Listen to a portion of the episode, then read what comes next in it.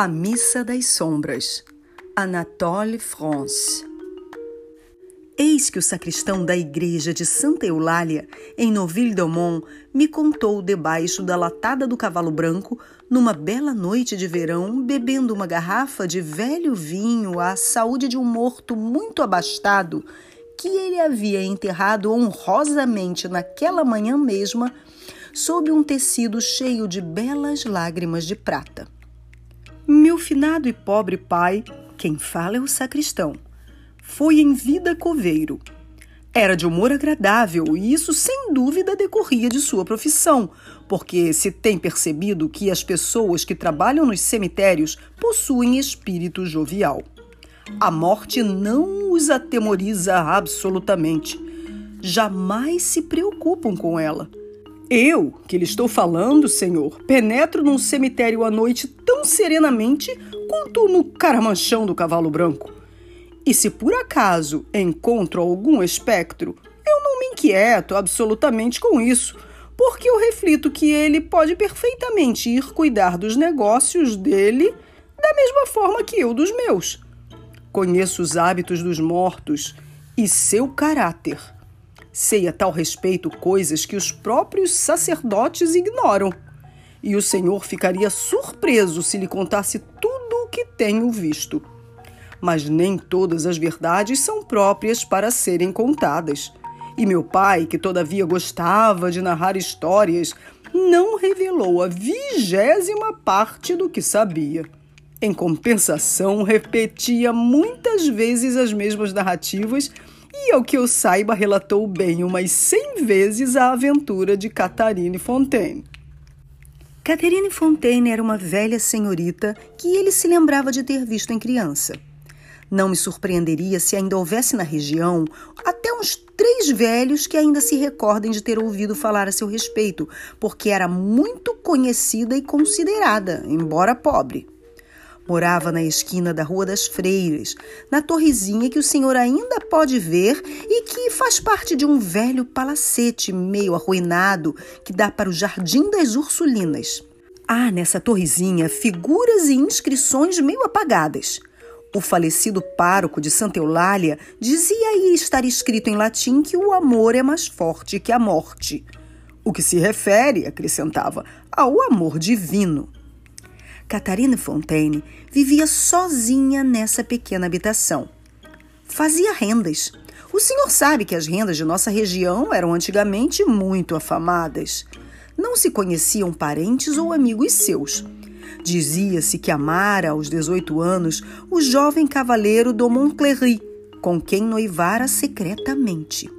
Mas as pessoas de bem não queriam acreditar absolutamente nisso e diziam tratar-se de uma das histórias que fora imaginada, porque Catarina Fontaine lembrava mais uma senhora que uma operária.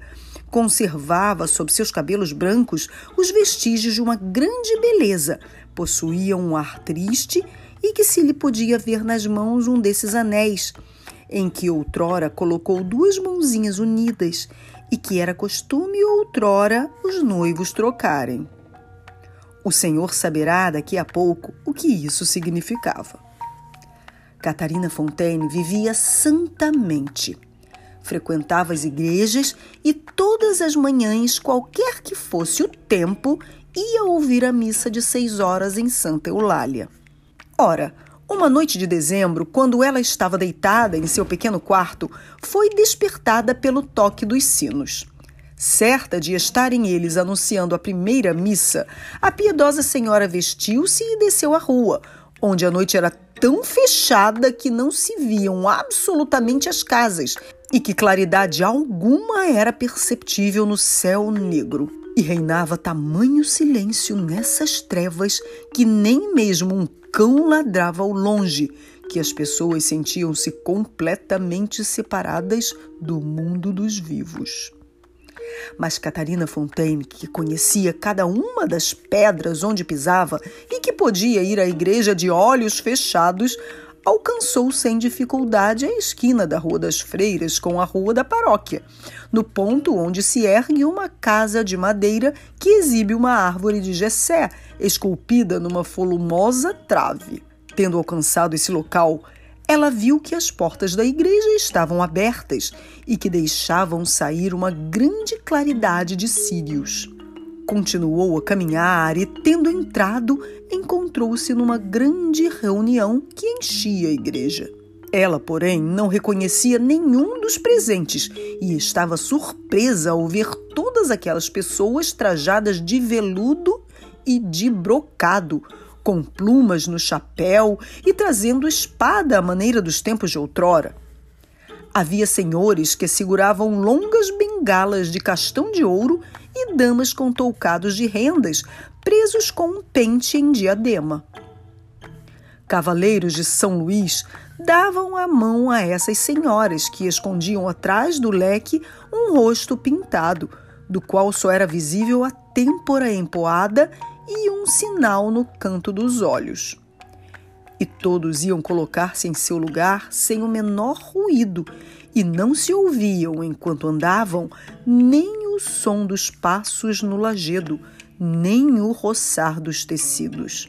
As naves laterais enchiam-se de multidão de jovens artesãos de casaco pardo, calções de fustão e meias azuis que seguravam pela cintura raparigas lindíssimas, rosadas, que conservavam os olhos baixos. E junto às pias de água benta, camponesas de saia vermelha e corpinho de atar sentavam-se no chão com a tranquilidade dos animais domésticos, enquanto uns mocetões de pé atrás delas arregalavam os olhos, rodando o chapéu nos dedos. E todas aquelas fisionomias silenciosas pareciam imobilizadas para sempre no mesmo pensamento, suave e triste. Ajoelhada em seu lugar costumeiro, Catarina Fontaine viu o sacerdote caminhar para o altar, precedido por dois coroinhas. Não reconheceu nem o sacerdote nem os ajudantes começou a missa. Era uma silenciosa missa na qual não se ouvia absolutamente o som dos lábios que se agitavam, nem o rumor da sineta agitada inutilmente. Catarina Fontaine sentia-se sob o olhar e sob a influência de seu misterioso vizinho, e tendo olhado quase sem volver a cabeça, reconheceu o jovem cavaleiro Domont Cléry, que a havia amado e que morrera fazia 45 anos. Reconheceu-o por um sinalzinho que ele possuía sob a orelha esquerda e principalmente pelo sombreado dos longos cílios negros em seu rosto. Vestia o traje de caça vermelho que ele usava no dia em que, tendo-a encontrado no bosque de São Leonardo, pedira-lhe de beber e que roubara-lhe um beijo. Conservava a sua mocidade e o seu bom aspecto. Seu sorriso ainda mostrava uma dentadura de jovem lobo. Catarina disse-lhe baixinho: Senhor, vós que fostes meu amigo e a quem dei outrora o que uma jovem possui de mais precioso, Deus vos tenha em sua graça. Possa ele me inspirar, finalmente, o pesar pelos pecados que cometi convosco, porque é verdade que de cabelos brancos e próxima da morte, ainda não me arrependo de vos ter amado. Mas, finado amigo, meu belo senhor, dizei-me quem são essas pessoas trajadas à maneira antiga que estão assistindo aqui a esta silenciosa missa. O cavaleiro do Montclair respondeu com uma voz mais débil que um sopro e, não obstante, mais clara que o cristal. Catarina, esses homens e essas mulheres são as almas do purgatório que ofenderam a Deus, pecando a nosso exemplo pelo amor das criaturas, mas que nem por isso estão desligadas de Deus, porque seu pecado foi, a exemplo do nosso, sem maldade. Enquanto separadas daqueles que amavam sobre a terra, elas se purificam no fogo lustral do purgatório, padecem as dores da ausência e para elas esse sofrimento é o mais cruel. São tão infelizes que um anjo do céu se apieda de seu martírio de amor. Com o consentimento de Deus, reúne todos os anos durante uma hora da noite o amigo à amiga em sua igreja paroquial, onde lhes é permitido assistir à missa das sombras, segurando-se pela mão. Esta é a verdade. Se me foi permitido ver-te aqui antes da tua morte, Catarina, tal coisa não se realizou sem a permissão de Deus. E Catarina Fontaine lhe respondeu: Bem desejaria morrer para voltar a ser formosa como nos dias, meu finado senhor, em que vos dava de beber na floresta. Enquanto falavam assim, baixinho, cônego muito idoso recolhia as esmolas e apresentava uma grande salva de cobre aos presentes, que aí deixavam cair sucessivamente moedas antigas, há muito tempo fora de circulação, escudos de seis libras, florins, ducados e ducadões, jacobos, nobres com a rosa, e as moedas caíam em silêncio. Quando a salva de cobre lhe foi apresentada, o cavalheiro depositou um luís que não fez mais ruído que as outras moedas de ouro ou de prata. Depois, o velho cônego parou em frente a Catarina Fontaine, que procurou em seu bolso sem nele encontrar um real. Então, não desejando recusar sua dádiva, tirou do dedo o anel que o cavalheiro lhe dera na véspera de sua morte e atirou-o na concha de cobre.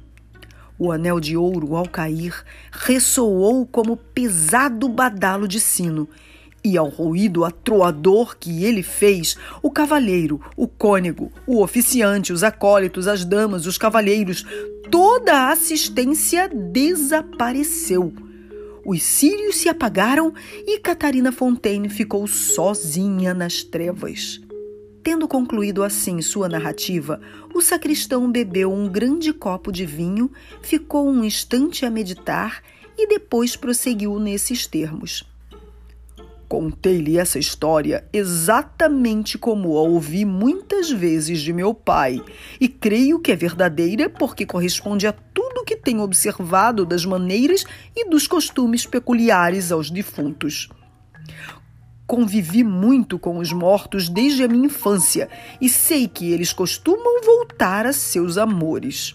É por isso que os mortos avarentos vagam à noite nas proximidades dos tesouros que eles esconderam durante sua vida.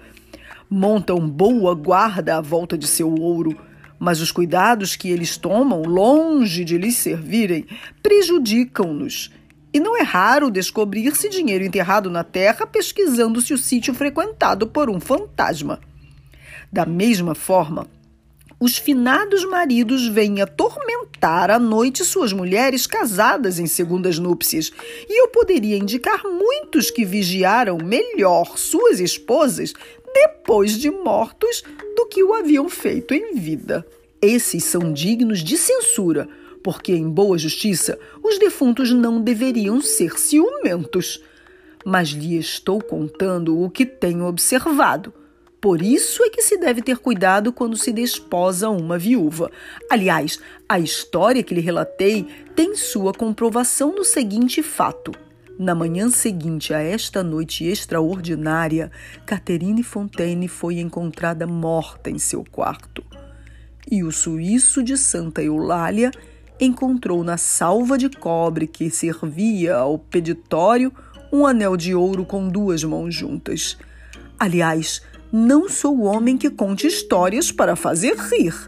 E se pedíssemos outra garrafa de vinho?